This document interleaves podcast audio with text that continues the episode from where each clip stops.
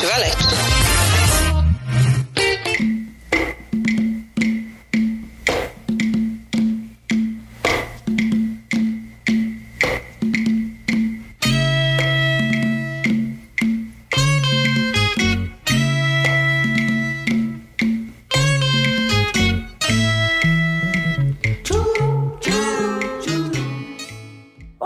Tarde, boa noite. Você que está vindo, não, indo, ouvindo e vendo o podcast, videocast, plano geral, que traz tudo de cinema e TV para vocês. Tem muita coisa nova hoje aqui nessa edição. Claro que tem mais mostra, tem o Assassino ou The Killer, novo filme do David Fincher, e tem também uma série. A gente vai falar de uma nova série aí da Globoplay, que a gente também, né, não pode deixar as séries assim tão de lado, apesar dessas maratonas cinéfilas serem maravilhosas. Eu chamo, antes de mais nada aqui, Tiago Stivaletti, meu companheiro de podcast, videocast e das sessões de maratonas também, né, Tiago? Oi, Flavinha, bom dia, boa tarde, boa noite, pessoal. Ó, hoje eu vou falar no começo já, porque eu não falei no final. Última vez que vai terceira edição seguida já que eu venho com a camisetinha da mostra, que aliás eu nem sei onde está vendendo, me falaram que não está rolando central da mostra, mas em algum lugar lugar deve ter essa camisetinha para vender, gente, com essa pintura linda de Antonioni aqui. Tô até com medo de lavar ela, não quero lavar para preservar a minha pintura, essa pintura da Antonioni que tá no pôster. Eu ia falar isso, tá lavando essa camisa? Você tá lavando essa camisa, Tiago? Olha lá. Não, lavei, lavei, lavei já uma vez e não saiu nada, ó. Propaganda então, tá? Não sai a estampa.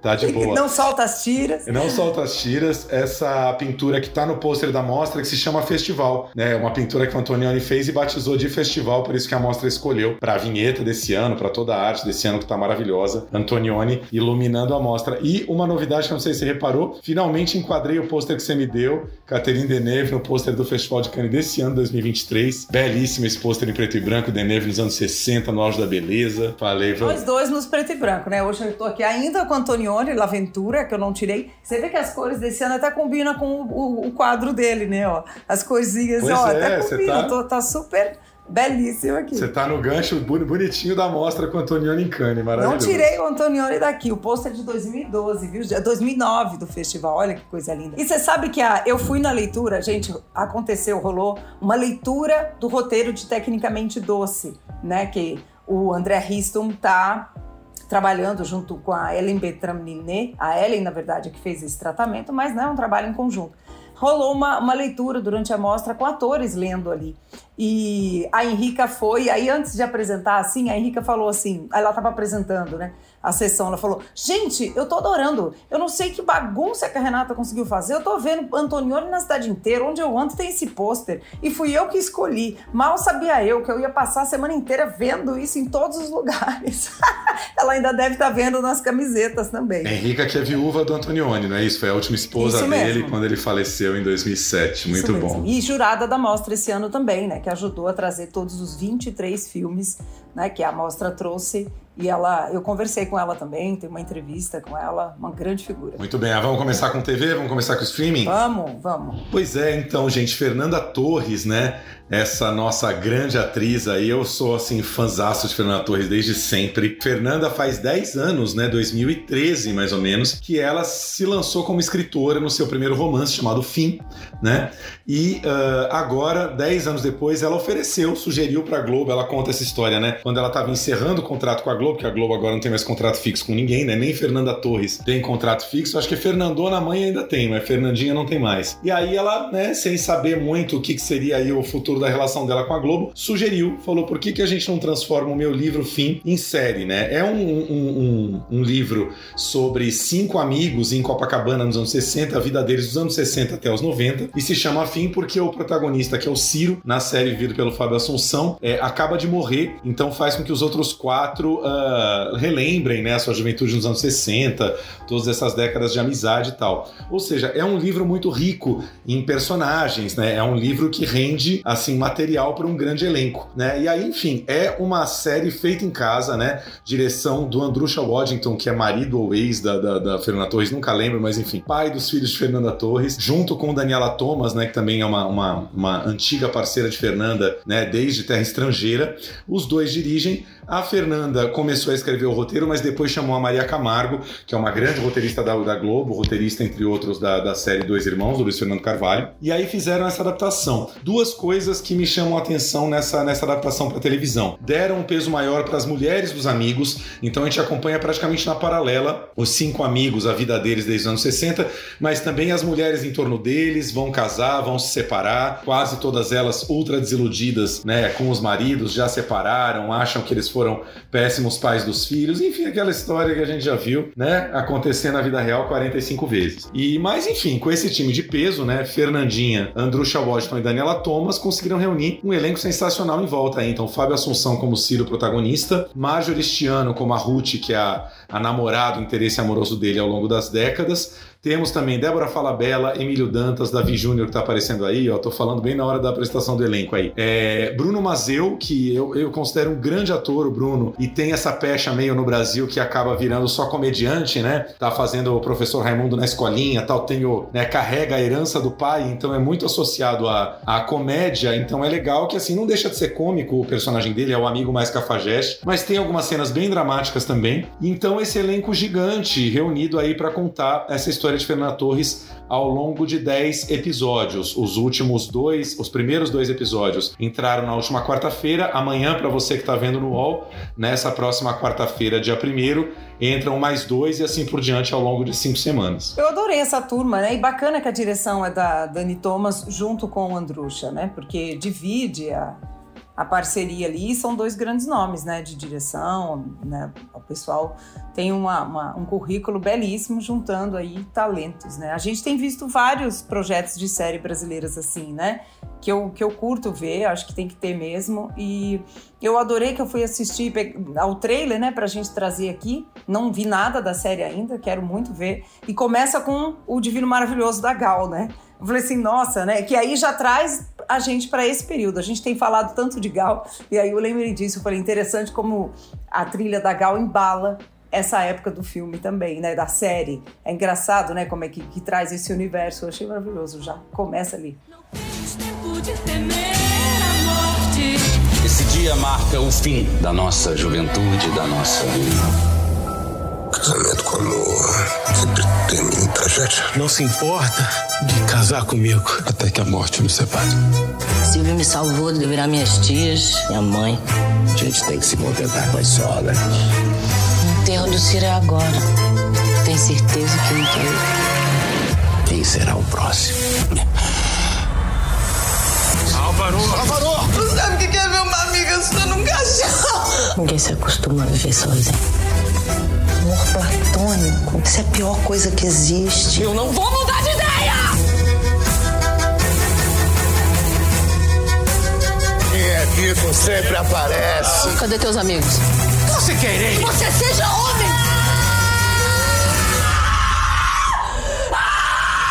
Você já pensou que sua vida pode estar só começando agora? Você lembrou bem, não tem como não lembrar do filme da Gal para quem acabou de ver, né? É logo no primeiro episódio a festa onde Ciro e Ruth vão se conhecer e vários outros, né? O Álvaro, que é o Thelmo Fernandes, vai conhecer a personagem da Débora Falabella e tudo. Onde eles vão se conhecer numa festa onde Marjorie e Débora Falabella estão cantando Divino Maravilhoso. Tem um lance muito legal dessa série que eu acho que vem muito de Fernanda Torres, atriz, né? Que é aquela, aquela coisa de uma atriz querer dar um prato cheio para os seus colegas, que é dos anos 60 aos 90, esses mesmos atores vão viver os personagens. Então a gente não tem aquele recurso já um pouco batido em novela, a própria Elas por Elas fez isso agora, que é você ter o elenco jovem fazendo, a galerinha aos 20 anos, depois troca pelos atores adultos. Não, vai ser tudo na caracterização. A gente vai ter, principalmente as mulheres lindas, maravilhosas, Marjorie e Débora Falabella brilhando, e 30 anos depois elas já mais envelhecidas, a Débora tá com cabelo anos 90, porque o, o presente da série, na verdade, é 1995. Fábio Assunção também tá com cabelo bem diferente, dos 60 para os 90. Então, tem essa aposta nos, nos mesmos atores é, viverem tanto na, na, reconstituição aí, né, no figurino, na maquiagem e nas expressões, aquele olhar de brilho da juventude e aquele olhar já desiludido de quem passou por muita coisa na vida 30 anos depois. É né? muita coisa, né? E é bacana, acho interessante que a, que a Fernanda traga o universo para séries, né? E, e, a gente já falou aqui, séries brasileiras têm bombado muito em vários canais. Estreou também essa semana, a gente ainda não teve tempo de ver por motivos de mostra, mas vamos, que é o How to Be a Carioca, né, com o seu Jorge, do Carlos Saldanha, da Joana Mariani. Carlos Saldanha, para quem não lembra, é o diretor do filme da Ararinha Azul, o Rio, né, que é brasileiro, mas mora nos Estados Unidos há muito tempo, fez carreira lá. Então é muito legal, assim, porque eu lembrei também porque também é o Rio de Janeiro, também é esse universo do Rio que é sempre cinematográfico e a gente não cansa de ver. Então, que bom que tem várias séries. E já já estreia DNA do Crime, que é do Heitor Dália na Netflix, que é uma série zona pesada, pelo que eu entendi. E ainda vai ter a série do pessoal do MMA, né? Fortíssimo ali, Anderson Silva, na Paramount, eu acho que já já. Então, assim, tem muita série diferente estreando por aí em vários canais brasileiros, né? Do, do universo brasileiro. DNA do Crime esse ano ou será que fica para ano que vem? Não, acho que vai para já. Já já deve estar estreando aí, né? Então a gente fica em cima aqui. Carlos Saldanha, você falou do do, do, filme da Ararinha, né, do Rio, mas também é o diretor de Cidade Invisível, né, que é uma série que bombou na Netflix, enfim. Eu não sou muito fã, acho aquela, aquela coisa de, de contos do folclore no, no presente, assim, achei uma coisa meio, meio esquisita, não bateu para mim, mas foi um super sucesso na Netflix, né, teve um super público, Marco Pigossi, Alessandra Negrini, é, teve duas temporadas e tal. Tá sendo um ano de ouro para séries brasileiras, é muito louco, assim, a gente pensa em retrospecto, já estamos quase em 90 novembro, né? É, me vem à mente mais séries brasileiras que me marcaram do que séries gringas. Eu acho que lá fora, por conta da greve e tal, a coisa patinou um pouco mais, né? Tudo bem, tivemos aí é, Morning Show, uma temporada fortíssima estreando agora no fim do ano, mas no geral foi um ano mais morno. E, e no Brasil a gente teve pelo menos duas que me vêm de cabeça, que é Os Outros na, na Globoplay, né? Que todo mundo viu, comentou, adorou. E é, Cangaço Novo na, no, no Prime Video, né? Que também trouxe um outro jeito, uma atuação atuação diferente, revelou Alice Carvalho, Alan Souza Lima. Enfim, eu acho que é um ano, um ano para se lembrar das séries brasileiras, assim. Ai, maravilhoso, né? A gente que acompanha, né, como profissional, digo, faz desde sempre que tinha aquela velha discussão, ah, porque o Brasil não sabe fazer roteiro para série, porque a gente precisa formar profissionais, né? Quando surgiu 3%, aquele away que foi, e que quanto a gente aumentou, amadureceu, expandiu esse universo, né? Então, eu também concordo com você, a gente não tá com tantas séries muito marcantes estrangeiras esse ano não, né? The Crown acho que estreia já já a nova temporada, né? E parece que vai causar, vamos trazer com tudo aqui para vocês. Mas nem a Apple, realmente, que o ano passado, nossa, quanta coisa eu mesma fiz da Apple. Esse ano a Apple tem o Silo, né? Que eu acho que é uma série que vai vir forte aí para premiação. Mas o, o, o Rupture, né? O Ruptura, não é Ruptura, que eu amo, que tá parada, segunda temporada, e tá aí, estamos esperando. Severance, né? É Severance, Severance, né? Rupture. É Severance, ai, eu amo, vamos essa série.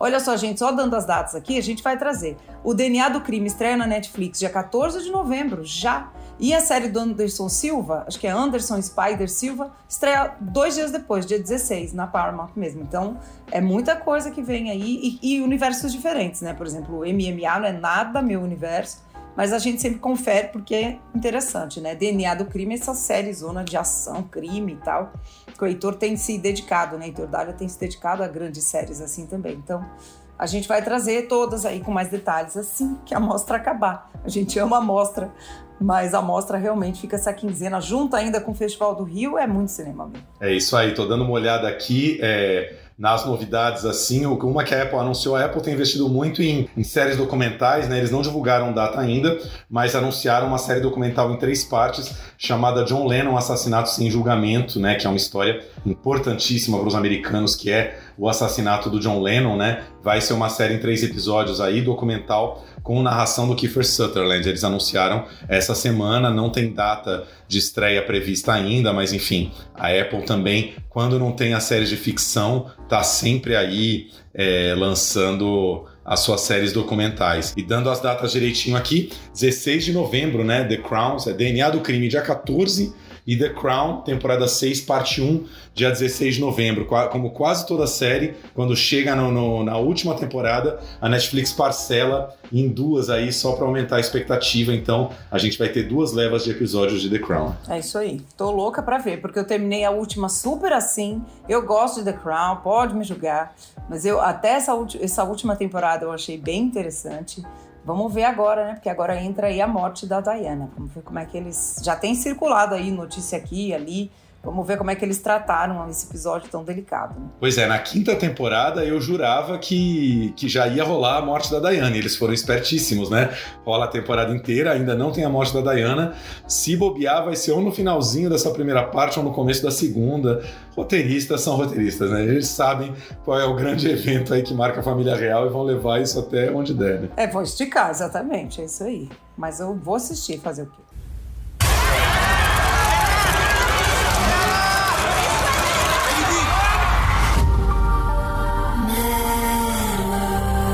Finally succeeded in turning this house upside down. It's nothing less than revolution. That was never my intention.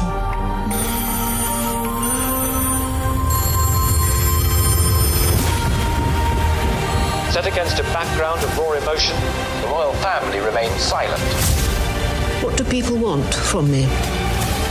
For you to be mother to the nation.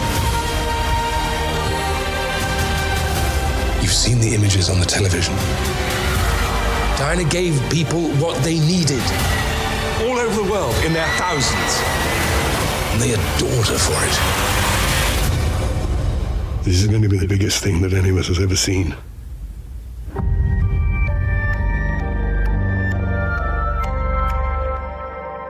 Vamos falar um pouquinho de cinema agora fora da mostra, fresquinho do Festival de Veneza.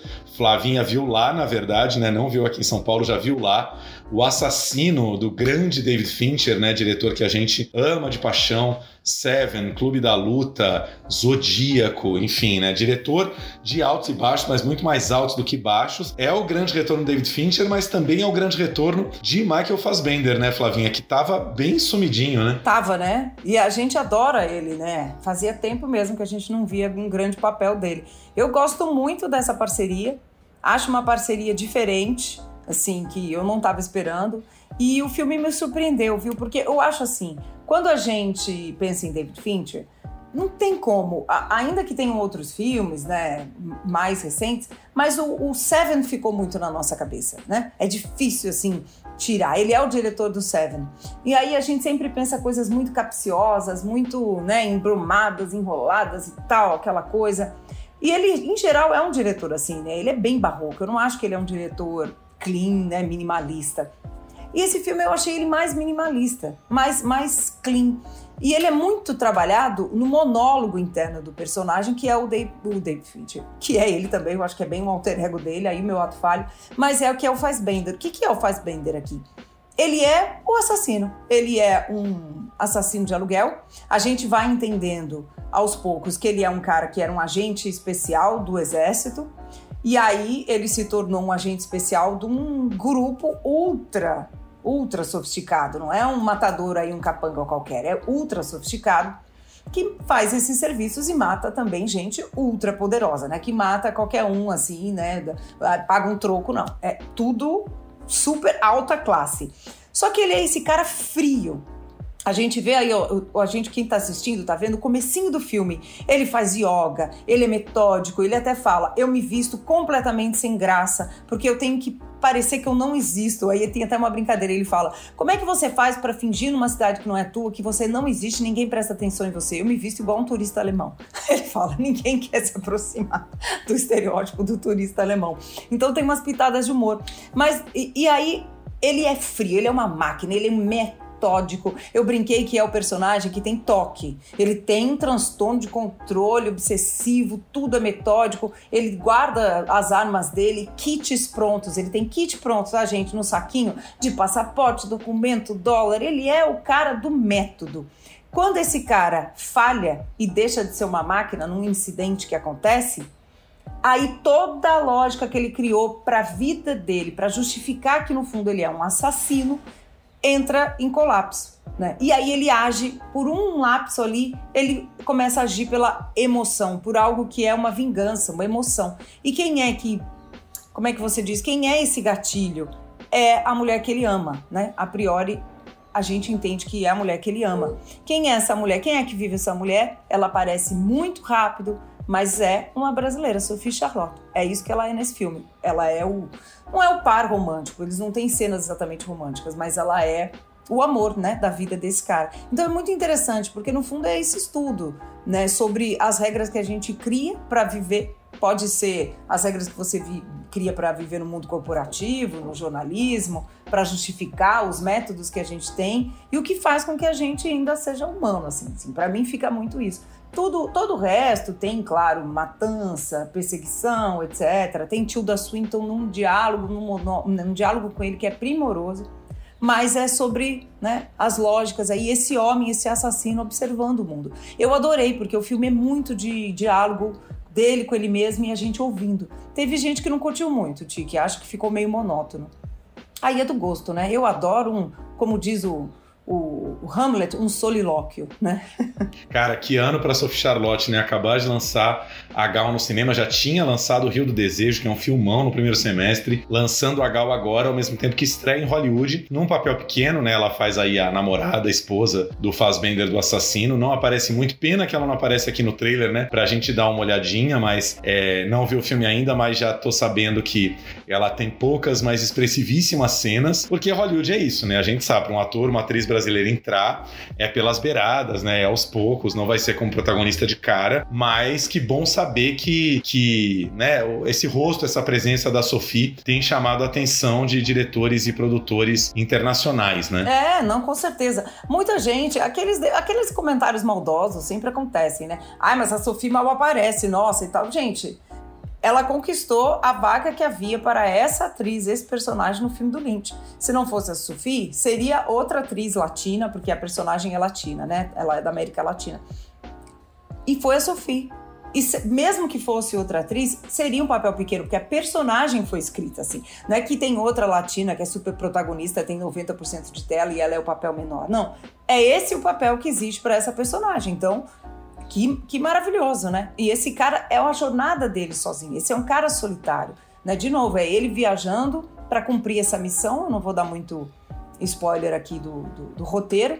E ela que tem as duas entradas muito pontuais. É muito rápido, a gente queria ver mais. Claro, a gente é brasileiro, como o Thiago falou, a gente quer ver então. Mas eu acho lindo também, belo, belo jeito de entrar. E a Sofia essa semana tá lá no, no Festival de Cinema Brazilian Film Festival, né, de, de Los Angeles, representando o Gal lá. Ela com Daniel de Oliveira, que está lá com o filme do Sérgio Machado também, O Rio do Desejo, né? Porque eles são, são casados na vida real. E acho lindo que ela tá lá. Tomara que esteja fazendo um monte de contatos, reuniões, né? Com, com, com mais gente lá, porque só de ter entrado num filme do Fincher, eu já acho um belo cartão de visitas, né? E eu gostei do filme. Tiago, quando você assistir, a gente volta aqui para comentar mais. Stick to your plan.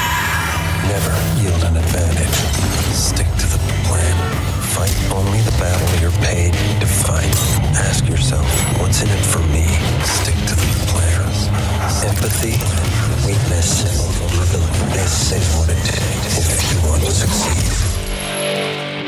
Simple. Eu li numa, numa entrevista do Fincher ele falando que estava atrás de uma atriz dominicana. Eu acho engraçado. Você vê como, né, na cabeça do americano, América Latina é tudo a mesma coisa. Problema nenhum, né? A gente ser comparado com os dominicanos, mas assim, na cabeça de um americano ou de um europeu, a América Latina é meio que um grande bloco. Então ele estava atrás dessa atriz dominicana, mas chegou na Sophie, achou o rosto dela, a presença dela interessante e foi nela.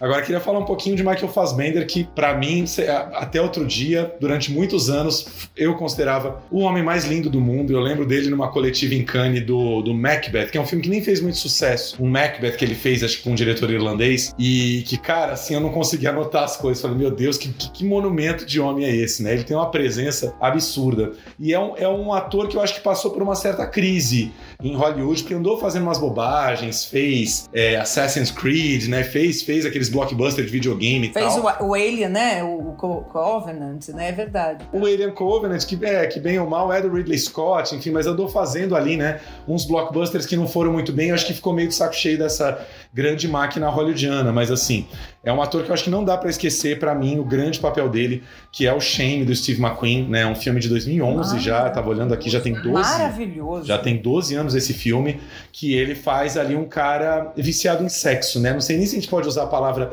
ninfomaníaco, né? Porque ninfomania parece essa coisa assim, tem mania de sexo. Não, ele realmente é uma doença, o vício dele é sexo, E, cara, é um filme duríssimo, mas que ele tá fantástico. Foi indicado ao Oscar, não levou, né? Ficou até aquela lenda toda, né? Porque tem uma cena que ele aparece nu. E aí eu lembro que o George Clooney, não lembro se foi no Globo de Ouro ou no Oscar, ainda brincou, falou assim: ah, é o Michael Fassbender, o meu colega de três pernas. Ainda ficaram meio zoando ele com a história do, do, da, da, do nu do filme que tem, mas enfim, é um filme muito incrível. Ele fez outros filmes com Steve McQueen, fez o 12 anos de escravidão, que hoje é um filme queimadíssimo, né, que ninguém mais quer saber, levou o Oscar de melhor filme, mas hoje é canceladíssimo, e fez o Hunger, que é, se eu não me engano, o segundo longa do McQueen, foi o, filme que revelou o McQueen para o mundo, né, um filme que estreou em Cannes e foi causou um furor, já que ele faz um prisioneiro, né, um cara que faz greve de fome durante meses e meses e meses, e ele tá magérrimo, foi, foi o filme que revelou tanto McQueen quanto Fassbender para o mundo, né?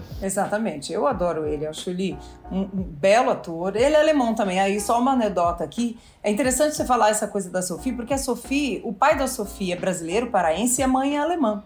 Né? A Sophie cresceu falando alemão, né, na primeira infância.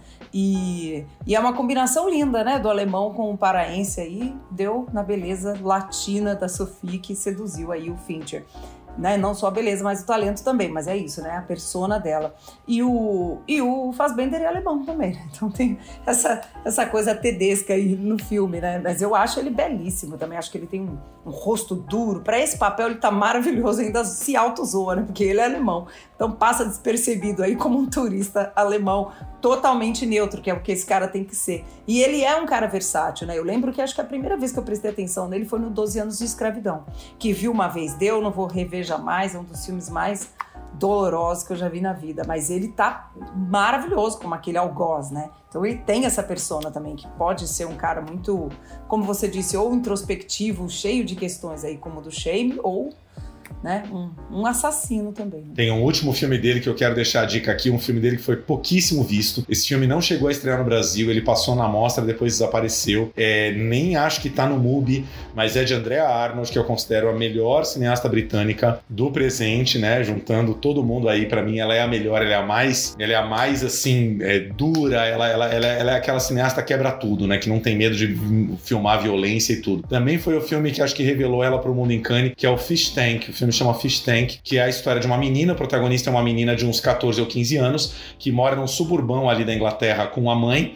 A mãe tá namorando um cara que é o Michael Fassbender, e ela tá na adolescência tal, e esse cara meio que começa a se aproximar dela, ela já tá morrendo de tesão nele e ele também se aproxima dela perigosamente e os dois acabam tendo um caso, enfim, é padrasto e enteada. Então é um filme duríssimo, assim, de vida no subúrbio, dessas coisas que a gente sabe que acontece muito, né? Umas relações afetivas sexuais, tudo emaranhado dentro de casa, assim. E, cara, um filmão, assim, é o primeiro filme que revelou André Arnold pro mundo, depois ela foi fazer zilhões de coisas maravilhosas aí, né? Tem uma adaptação do Morro dos Ventos Uivantes dela que é incrível, mas o Fish Tank é um filmão, mas talvez seja filme para baixar mesmo, que eu acho que nem no MUBI se acha esse filme, não. Eu acho, eu também acho que não. Tem, vou até pesquisar aqui, Fish Tank. Eu acho que a gente viu na mostra, né?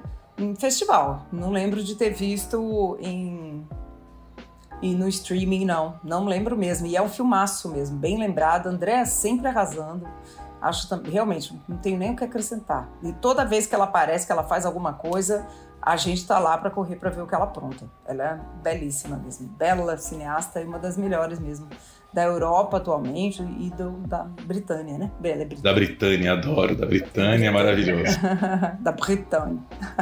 Falar um pouquinho de mostra aí, segunda semana rolando, enfim, chegando ao final, né, para quem tá vendo a gente na terça-feira. Hoje já é o penúltimo dia de mostra, quarta-feira é o último, mas sempre tem uma repescagenzinha. Ainda não sabemos se vai ser Cinesesc, onde vai ser, mas sempre dá para ver mais um filme ou outro aí durante o feriadão, que é bom, né? Feriadão emendado aí para quem vai ficar em São Paulo. Queria começar falando, primeiro, de novo, assim, como tá sendo útil e prático consultar a mostra e reservar os ingressos no aplicativo, né? Depois de anos difíceis aí, porque é difícil mesmo a coisa de reserva, muitos filmes ao mesmo tempo. O aplicativo está muito legal de se consultar e se reservar. E dizer, Flavinho, de sempre, assim, a alegria que eu sinto, que assim, tem coisas que só a mostra faz é, por São Paulo, assim, né? Eu, eu lembro muito de uma das sessões que vão me marcar para sempre dessa mostra, a sessão de O Sangue do Pedro Costa, que é uma cópia restaurada lindíssima. Primeiro longa do Pedro Costa, diretor português. Filme de 1989, um filme preto e branco com uma fotografia espetacular. Foi, acho que no sábado à tarde, ali no, na sala 2 do Itaú Augusta, e a sala cheia e cheia principalmente de gente jovem.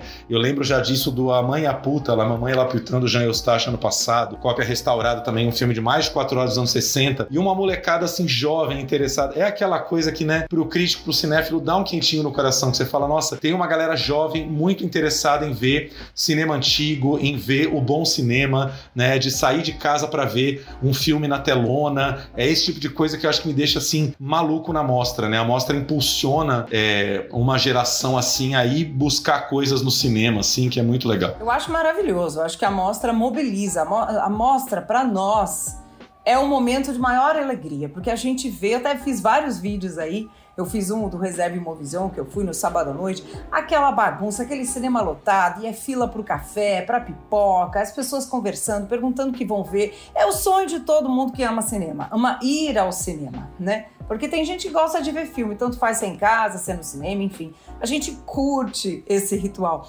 Então é muito lindo ver também isso que você diz, o público jovem que se renova. Isso é muito ai, que quentinho no coração, que alívio que dá da galera, né? Tem, tem várias pessoas jovens que vêm falar com a gente no inbox, dizer que viu, que pegou a dica, que foi, que curtiu. Dá muita alegria aqui pros velhos, sabe, gente? E é engraçado você falar isso porque a gente está gravando aqui. Ontem eu fui ver o Memória Infinita, filme lindo chileno, a gente já vai falar um pouquinho dele. E a comissão chilena, né, tipo a Ancine chilena, estava lá, né, assistindo ao filme e eles estavam maravilhados. Vieram perguntar para mim, mas como é que a mostra mobiliza tanta gente? Olha só o que a mostra faz. E fazia tempo que eu não via cinema assim. Meu Deus, hoje é quarta-feira, que lotado que tá, que coisa incrível. Então eu ainda fiquei mais feliz com isso, assim, porque estavam comentando que não vem, assim, muitos festivais é, pelo mundo que mobilizam tanto a população desse jeito. E são, ao mesmo tempo, filmes inéditos de grandes festivais, unindo, né? Berlim tem esse caráter, né? Berlim é um festival que é de competição mundial, é importante, e ao mesmo tempo é um festival para o público. Eu acho que a mostra tem um, um, uma coisa de parecida assim com Berlim, né? Isso é muito, isso é importante, gente. Pois é, cara, e é, e é, isso, né? Um patrimônio da cidade, 47 anos, já não é pouca coisa. Daqui a três anos, em 2026, a mostra está completando meio século de vida na cidade de São Paulo, é coisa pra caramba. A Renata de Almeida, nossa querida diretora da mostra, deu uma entrevista para a Folha, para Mônica Bergamo semana passada, em que ela sempre bate muito nesses pontos, né? Primeiro, a coisa da data, né? É um festival de data fixa, então assim, paulistano sabe que a segunda quinzena de outubro outubro é da mostra. Então, quem quiser programar férias, mandar filho para cada avó no interior, quem quiser se programar, se programa.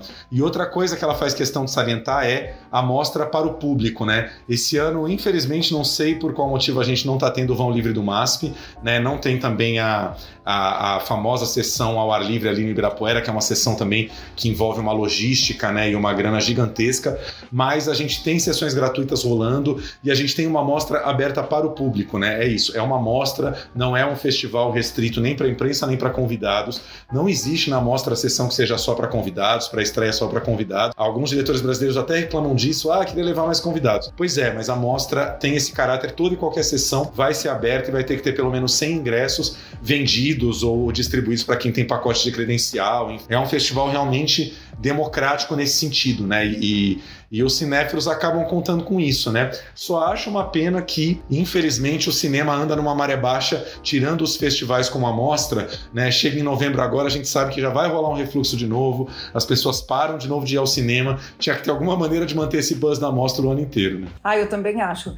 E não só em São Paulo, né? Tem, tem uma coisa muito bacana para quem está ouvindo a gente em outras cidades não só estados, mas cidades, a mostra tem programação online, lembra, gente? No Sesc em casa, né? Sesc Digital, no Itaú Cultural Play e na SP Cine Play, de graça. E tem muita coisa boa, viu? Que eu andei olhando, cavucando, como diz Tiago, eu adoro esse verbo, andei lá cavucando. Tem muita coisa boa que a mostra tem sendo exibida. E aí dá pra gente também, né, assistir. Esse ano também tem uma mostra em Manaus. Adorei isso. Eu acho que a mostra podia ter essa parceria com todos os estados do Brasil. Renata enlouquecer, claro, mas assim, mostra de São Paulo em várias capitais ao mesmo tempo, igual Festa de Cinema Italiano, né, que pega um monte, o Varilux, né, que já já começa, que é o Festival de Cinema Francês, que pega várias capitais. Eu queria que a mostra de São Paulo fosse Brasil, porque é uma delícia ver essa mobilização, sim, com certeza, e é crucial para a formação de público. E a nossa, né? Que é cinéfilo, que a gente é velho, mas a gente quer continuar se formando.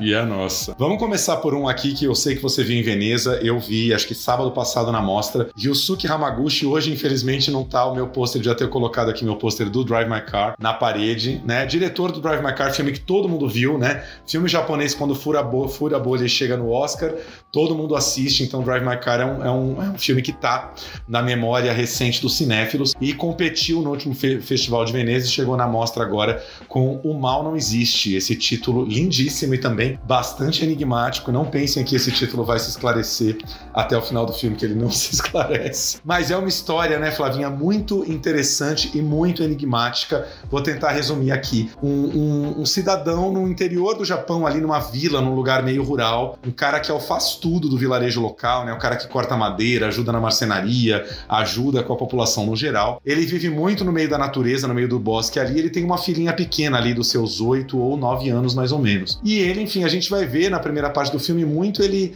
ele com essa menina na natureza, né, ensinando a acompanhar a natureza, a cuidar dos animais, a observar, a observar as árvores, enfim. E aí o que vai acontecer? Aquela, aquela velha, fábula da natureza versus progresso, né? Vão chegar dois representantes de um mega conglomerado turístico que é, vão anunciar para a população que uma boa parte do terreno ali foi comprada por esse conglomerado e eles querem fazer ali é, o que eles chamam de uma instância de é, chama glamping. Glamping lá no meio do filme a gente vai descobrir descobrir que é a, a, a, abreviação de Glamorous Camping, ou seja, um camping glamouroso, um grande de um resort turístico luxuoso que a pessoa se sinta acampando, mas com todo luxo e conforto. Não preciso dizer que toda a população vai se colocar contra esse projeto, né? Mas o tema principal do filme não é esse, esse é o contexto, esse é o pano de fundo. O que a gente vai acompanhar é esse homem, né, humilde, esse faz tudo, que aí esses dois representantes da, da, da mega empresa, que são duas pessoas meio apatetadas que na verdade não sabem nada ali do, de onde eles estão estão pisando, eles vão entender que eles precisam se aproximar desse homem para que o projeto dê certo. Eles querem cooptar, convencer esse homem a participar do projeto, a ser meio que o síndico, o fiscalizador, o cara que vai cuidar desse projeto. Isso é só um contextão rápido, né? Mas uh, o filme vai se encaminhar por uma coisa muito misteriosa. Eu confesso que o filme para mim patina bastante ao longo do filme todo, mas ele termina com um final muito impactante, muito misterioso. Uma surpresa acontece, algo que a gente não está esperando e que deixa a gente meio de boca aberta. Aquele, aquele filme que faz você sair impactado do cinema, meio sem saber o que você sentiu ou pensou, e isso faz com que você rumine o filme ao longo de um bom tempo, né? É, com certeza. Eu, na verdade, gosto mais da parte drama do filme que eu tava curtindo. Eu curto lá a parte Ozu, que são as coisas simples da vida, que não são tão simples, né? Né, que começa a se complicar, mas eu gosto da jornada humana ali, dos dois corretores que chegam, que não são corretores, né? São os caras do marketing. Tem tanta gente assim nesse mundo que trabalha lá com marketing, não está envolvido, não sabe nada sobre a comunidade, sobre os impactos. E vão lá vender o projeto bonitinho no PowerPoint, sabe? Sem estar tá nem aí. E aí, quando eles a gente acha que eles vão estar tá nem aí mesmo e ser indiferentes, estou aqui só para ganhar meu dinheiro, tenho nada a ver com isso. Quando eles fazem uma reunião lá com a comunidade, uma reunião e entendem os impactos que isso vai trazer. E a região. É, gente, isso é um tema universal, que aliás está no filme novo lá, o tal do Antonioni, tecnicamente doce, que é você coloca um grande empreendimento. Pra, porque aquela região é maravilhosa, tem a melhor água para fazer o dom. Acho um crime contra a humanidade. Você vai estragar a melhor água para fazer o ramen, gente. Não pode fazer isso. Por causa da neve, da natureza e tudo por causa disso você quer levar as pessoas para lá. Mas levando as pessoas para lá, você vai matar esse lugar. Isso é universal, né? Costa do Brasil tá aí para isso. Os caras se comovem, eles falam, não, eles têm razão. Falam lá pro arquiteto, né, o dono do projeto, não, eles têm razão. E a gente acha que é só no Brasil, o cara fala, a gente não vai fazer estudo ambiental direito nada, porque a gente vai perder o dinheiro que tem, vai virar o ano. A gente acha que isso é só no Brasil, que é assim. E eu tava gostando disso. Quando vai para esse final que você diz, que é um final mais, sei lá, se é mais mitológico, mais trágico, mais simbólico, Aí eu me perdeu um pouco, porque eu tava curtindo a parte drama. E tem gente que só gostou do filme porque ele vai para esse final. Eu fiquei irritada. Então acho que foi meio isso. A gente foi meio contrário. Eu, eu curti mais o final do que o começo, você curtiu mais o começo do que o final. É isso, eu tava curtindo essa parte do drama ali humano. Me interessa esse assunto. E as pessoas dialogando com essas pequenas e grandes questões da vida né? Mas aí quando foi para esse outro final, o filme ganha outra dimensão, óbvio. Ele cresce cinematograficamente. Não, total. E vale dizer que realmente esses dois personagens, né, o, o, homem e a mulher, que são os representantes da empresa, é um filme de Hamaguchi, né, gente? Então não é, eles não são maniqueístas, não são dois escrotos abertamente, não. Eles estão tentando ali fazer o melhor possível para resolver a situação, são contratados da grande empresa, não tem jeito. E aí tem várias cenas deles na estrada, no carro, que até lembram um pouco aqueles diálogos do, dos dois no Drive My Car, né? Enfim, é, tem essa humanidade dos personagens, né? A gente nunca vai ver é, o maniqueísmo no Hamaguchi, mas achei engraçado teve isso, assim, você gostou mais da, da, primeira, da primeira parte, não, do filme inteiro, e eu gostei mais do final. É, exatamente, e teve gente que gostou justamente porque ele não entrega nada. Fala, você que se vira aí, você interprete o que você quiser. Essa parte eu até gosto. Fala, ó, escreve você o seu roteiro aí.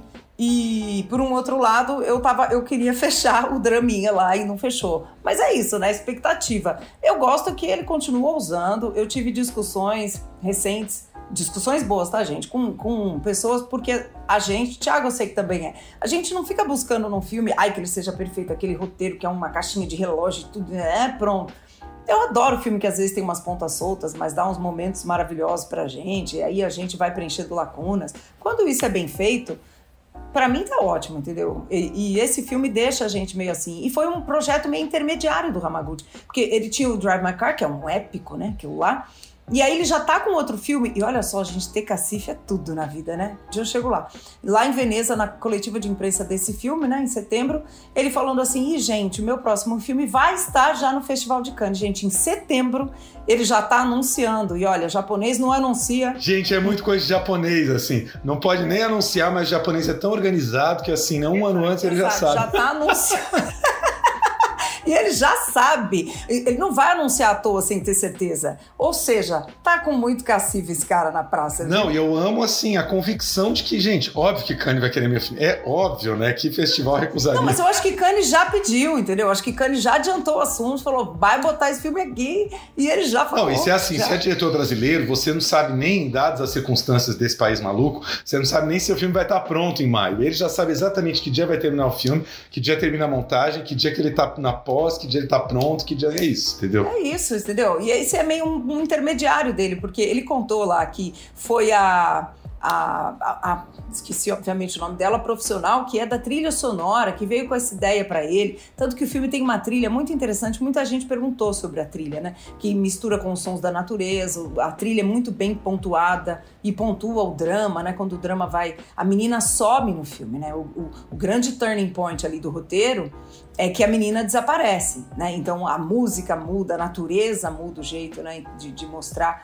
Então tem, tem um, um que até mitológico nesse momento. Então eu acho muito interessante que o cara já. Ah, esse é meu projeto intermediário. E o projeto intermediário dele, ele foi lá e ganhou o segundo prêmio principal do Festival de Veneza. Ponto. Beijos pra ele. Tá podendo. É isso. O mal não existe, mas o planejamento existe. No Japão, o planejamento existe, assim, maravilhoso. Tem gente. É por isso que o Japão é isso aí, né? Eu vou falar uma anedota boba, mas você sabe que teve as, as eleições argentinas, né? E aí, o, o, analistas estavam dizendo que os, as pessoas do mercado financeiro dizem que existem três tipos de países. Os desenvolvidos, não, quatro. Os desenvolvidos, os subdesenvolvidos, acho que é isso. A Argentina e o Japão. O Japão como exemplo de economia que deu certo e você não sabe como é que foi, que se e a Argentina que é um exemplo de um país que foi um dos mais ricos do mundo e está nessa crise profunda que a gente não consegue necessariamente tão rápido entender por quê. Meu Deus, gente, que tistreza. Triângulo da tistreza. Mas, enfim, cinema japonês vai de bem a melhor e você conheceu finalmente o Cine Sato, que eu ainda não conheci, tô devendo. My bad. Pois é, é ótimo. Na verdade, assim, é um auditório, né? Tem aquelas cadeiras de auditório não muito confortáveis. A projeção também não é assim perfeita, né? Tipo, até eh, a imagem é até levemente pixelizada, mas nada assim também. Os críticos, nossos amigos críticos mais assim, né, xiitas vão vão reclamar, mas assim, é uma imagem boa para ver o filme e é uma sala imensa, então assim, eu nem sei quantos lugares tem, mas assim, tem mais de 600 lugares ali e para um filme como esse que estava sendo super aguardado, fez a primeira sessão no Sato, foi ótimo que assim teve capacidade para todo mundo que queria ver o filme do Hamaguchi, né? Então o, saguão ali estava lotado e tá muito legal porque a mostra reservou para o Sato a programação dos filmes asiáticos, né? Então os Hong Sansu estrearam lá, tudo que é filme japonês, coreano, taiwanês, vietnamita, Singapura, tem tudo isso na mostra chinês, tá tudo passando lá no Sato, né? Dentro da liberdade, assim, tem coisa mais legal. É incrível, eu não fui ainda, quero conhecer. E assim, sala de rua, numa cidade como São Paulo, com um olhar para o cinema japonês, ai gente, vamos comemorar que o Sato tenha muito público para né, melhorar ali toda a infraestrutura que a gente ama. Mas eu só comemoro cinema de rua, gente. É isso que a gente quer. A gente quer né, olhar diferenciado, filme diferenciado e ver cinema lotado, como você falou. Eu só festejo, viu? Vamos nessa. Pois é, mas eu lembro que alguém me falou agora durante a mostra que é a mesma coisa, que o Sato também está sofrendo com uma certa falta de público fora da mostra, né? Porque é isso, é uma sala grande, quando tem uma programação normal, é, eles até estão buscando fazer mostras paralelas e festivais e passar filmes que não são os filmes que estão em cartaz, porque eu acho que eles sentem que aí não dá muito para concorrer, né? Se o filme está passando lá, mas também está passando no Itaú, no eixo da Paulista tal, né? Acho assim, acaba dividindo o público. Então eles estão tentando fazer muitas mostras, passando filme japonês antigo, tudo, para atrair o público. Mas é isso, né? Como levar uma, uma, uma, galera grande fora de um festival como a mostra. Voltamos à questão. É isso aí. Mas nós vamos trazer outras mostras aí do Sato, então. E a gente ama cinema japonês e a gente ama cinema de rua. Vamos lá. Matsu. あれはカラマツ赤いのが松で黒いのはカラマツ あそこは鹿の通り道なんだ。え？グランピング場の予定地。鹿の水場なんだ。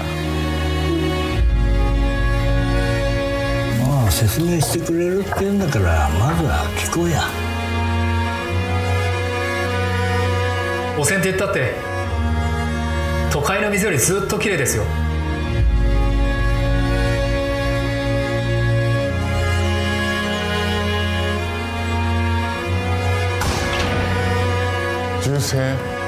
やりすぎたらバランスが壊れる。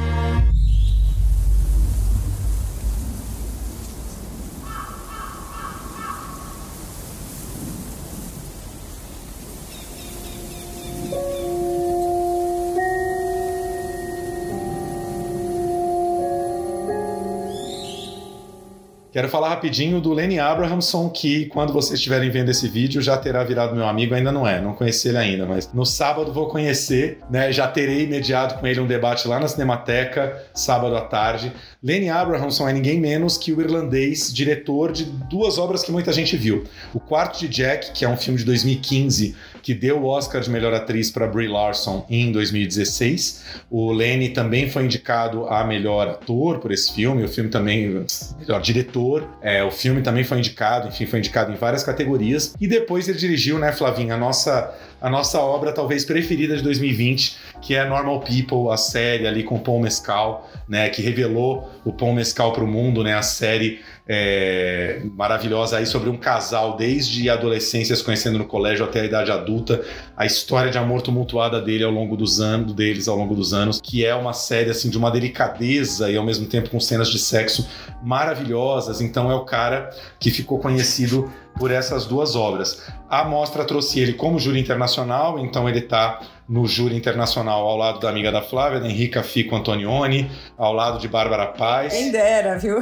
A Bárbara é nossa amiga mesmo, a gente ama a Bárbara. A Henrica ainda não. Como diz você, a gente fica. Você do Leni. A gente fica. Henrica, a gente fica. Então o júri é Henrica, Bárbara Paz, o Leni, o Velket Bungue, né, que é um Esse ator... eu quero ficar amigo. Esse vai ficar um ator maravilhoso que está no, no, no Berlim Alexanderplatz novo, está no Crimes do Futuro do Cronenberg, né, em vários está no Viagem de Pedro da Laís Bodansky, um ator que está girando o mundo aí, maravilhoso, fazendo filmes. Enfim, e aí o Lenny, como está no, no júri e, e, apresentou essa conversa comigo, a mostra também está é, tá exibindo três filmes dele, que são os três filmes que ele fez antes do quarto de Jack. Né? Então, o primeiro filme dele, Adam e Paul, de 2004, Garage, de 2007 e O que Richard fez, de 2012. São três filmes ótimos. O Adam e Paul e o Garage lembram muito Ken Loach. É aquela realidade que a gente né, vê bastante nos filmes da Inglaterra e da Irlanda, nos cineastas independentes. A galera proletária, fudida, alcoólatra, drogas, não sei o que. É uma vida muito dura, é, ou de interior ou de subúrbio da Irlanda, né? E, e o último que o Richard fez, que foi assim um filme que credenciou ele aí para Hollywood fazer o quarto de Jack, que é uma história muito interessante, um caso real que aconteceu na Irlanda sobre um rapaz de classe média alta, lindo, bem nascido, branco, etc, etc, que tem a sua vidinha maravilhosa lá. Ele começa a namorar uma menina do, do, do colégio, só que essa menina é ex de um outro cara que é meio da turma, um cara com quem ele já não vai muito com a cara. E ele, só que a menina continua amiga desse cara e ele morre de ciúmes. Acaba rolando um episódio de violência que acaba mal, enfim. E uh, ele acaba fazendo algo que ele não esperava fazer e ele vai revelar facetas dele depois disso que ele não esperava.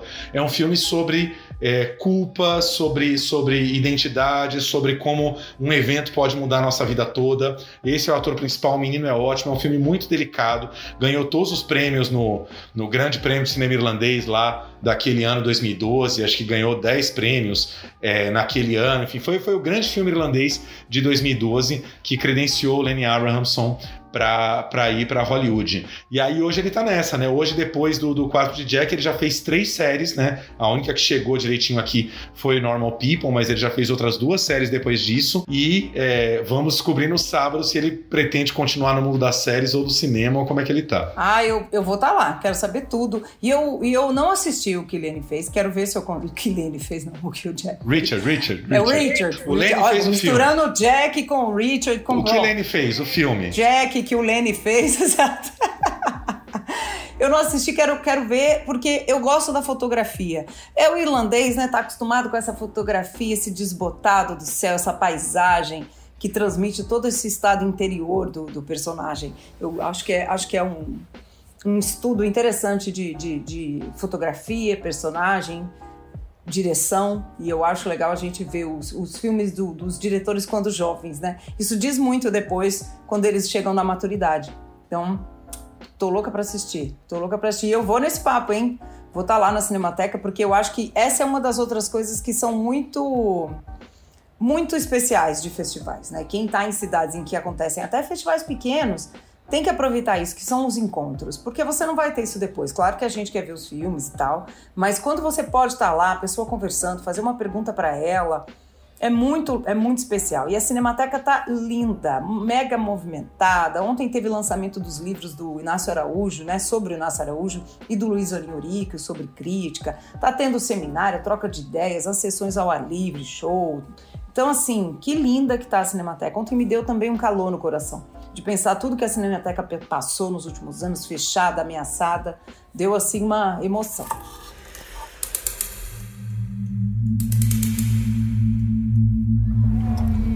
Connor, easy. You're right, coming? Yeah, someone. The guards were here. What do they say? Were you there? Are you telling me nobody remembers anything? پیشت چک تو پولو من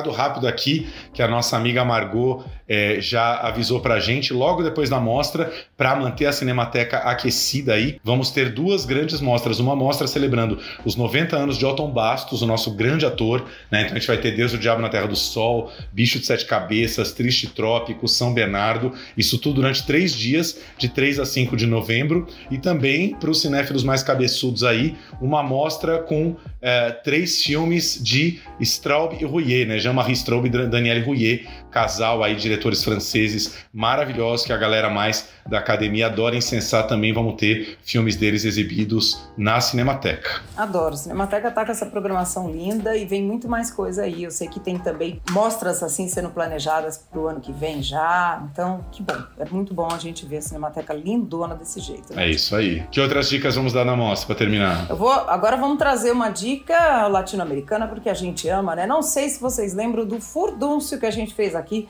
quando o Agente Duplo ou o Agente Topo, lembra, estreou o filme que concorreu ao Oscar de melhor documentário da chilena Maite Alberdi.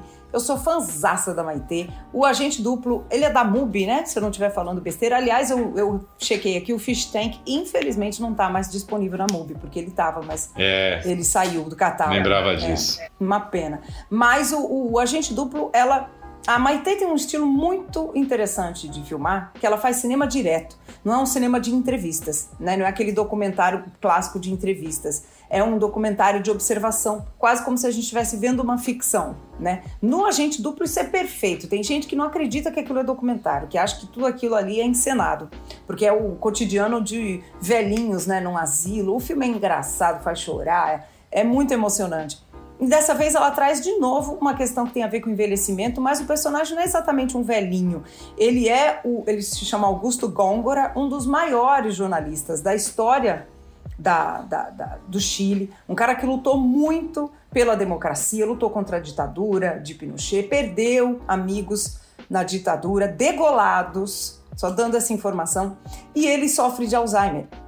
Então a gente acompanha a mulher dele, na verdade, a Paulina, que é uma atriz muito famosa na, na, no Chile, que foi ministra da cultura, olha só que, que personagem interessante, e eles interagindo. É, é, a relação dos dois. Então é um filme de amor. É um filme de amor, um filme de cotidiano, né? E um filme de como, o que me surpreendeu muito, eu achei muito mágico né, na relação dela e como a Maite conseguiu dirigir e acompanhar, que a Paulina, ela não fica subestimando ele, infantilizando. É uma tendência nossa quando a gente tem pessoas ou mais idosas na família ou que estão sofrendo né, de, de maus como Alzheimer ou, ou, demência de outras naturezas, ou não só, de outras questões, a gente meio infantiliza as pessoas, a gente não dialoga mais igual. E ela não, cara, ela é atriz também, coloca ele no palco quando ela está ensaiando o espetáculo. Ela tem uma confiança na autonomia dele, apesar dele não ter né, mais, obviamente, a mesma capacidade ali cognitiva da memória e tudo, que ela não infantiliza ele, não, a gente não sente pena dele. E ao mesmo tempo ela vai tratando das memórias deles, ela vai contando as memórias para ele, é muito maravilhoso. E tem uns momentos em que ela fala coisas que a gente sabe que se ele responder, vai ser a verdade, né? É quase como perguntar para uma criança, vai vir a essência. Aí tem um momento que ela pergunta para ele: Você quer casar comigo? Você quer continuar? Dá aquele metão. Vai que ele fala: Não, não quero. Ele fala: Quero. Ai, ufa. Você até ri, porque é engraçado, né? Você não sabe o que esperar.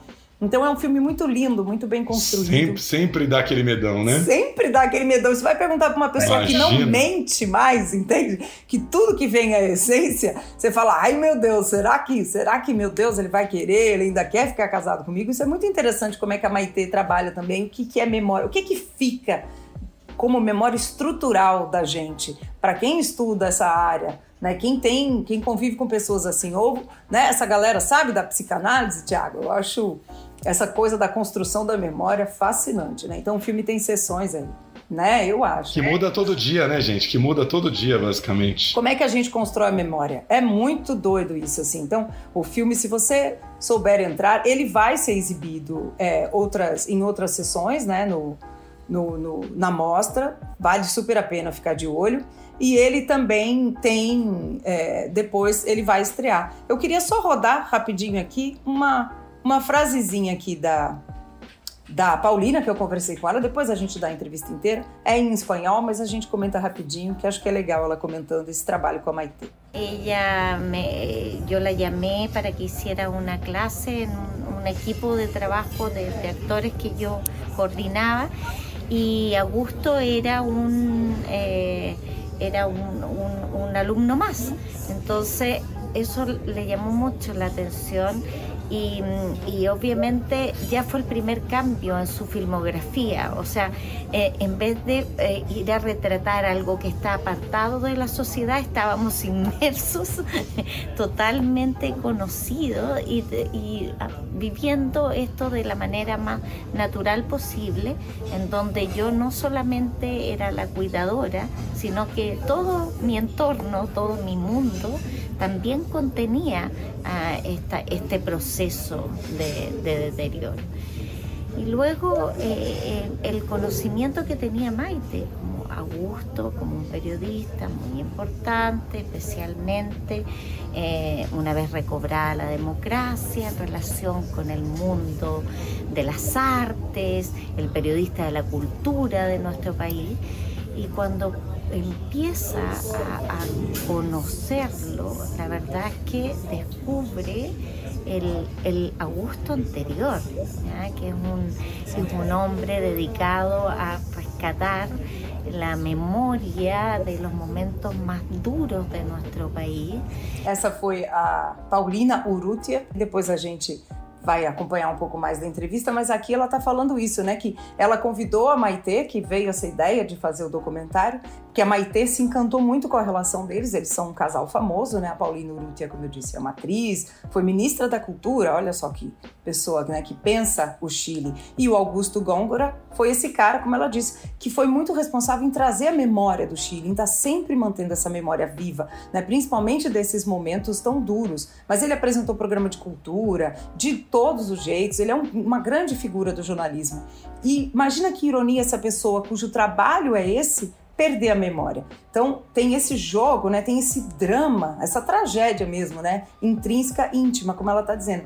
Então Aí ela falou: Olha, vem cá acompanhar um, um, curso que eu tô dando. Ela chegou lá, o Augusto também estava lá, todo mundo cuidando dele junto. Então é isso que eu tô dizendo. Ele colocado como mais uma pessoa nessa estrutura social, que eu acho que é um jeito nossa, não parece nada revolucionário, mas ao mesmo tempo é, de tratar pessoas que têm essas condições. Então, o filme tem muitas camadas e acho legal ela falando como é que a Maite foi entrando e foi, né, não só vendo o Augusto, que era esse homem público, mas a intimidade dele, que ele abriu também, e que é uma coisa corajosa, né, Tiago? A gente sabe que não é fácil. Nem na terapia, imagina abrir num cinema, né? Com certeza. Como é que fala o nome do filme de novo? A Memória Infinita, não é isso? Memória Infinita, isso mesmo. Tem sessão na mostra na quarta-feira, dia 31, tem sessão dia 30 também, então dá para dá ainda aproveitar, quem tiver em São Paulo, pelo menos durante a mostra. E aí depois né? Pode, eu acho que ele vai ganhar algum prêmio aí, porque acho que né, ele está concorrendo a documentários. Acho que deve entrar aí na repescagem. A gente já está palpitando aqui, mas eu acho. Nos parece muy importante reconstituir la memoria. Es siempre un intento de verse a sí mismo.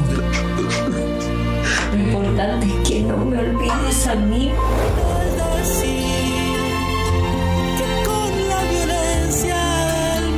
También necesitamos asumir los dolores, elaborar nuestros duelos. Estoy buscando a mis hijos. ¿Qué me pasa?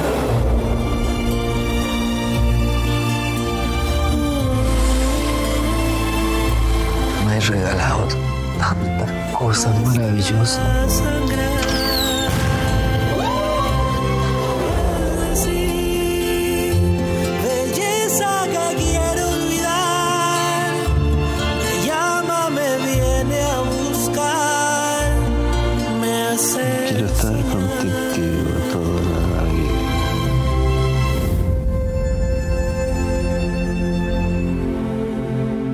Isso aí. Fiquem de olho então na repescagem da mostra, né? Que a mostra vai divulgar, né?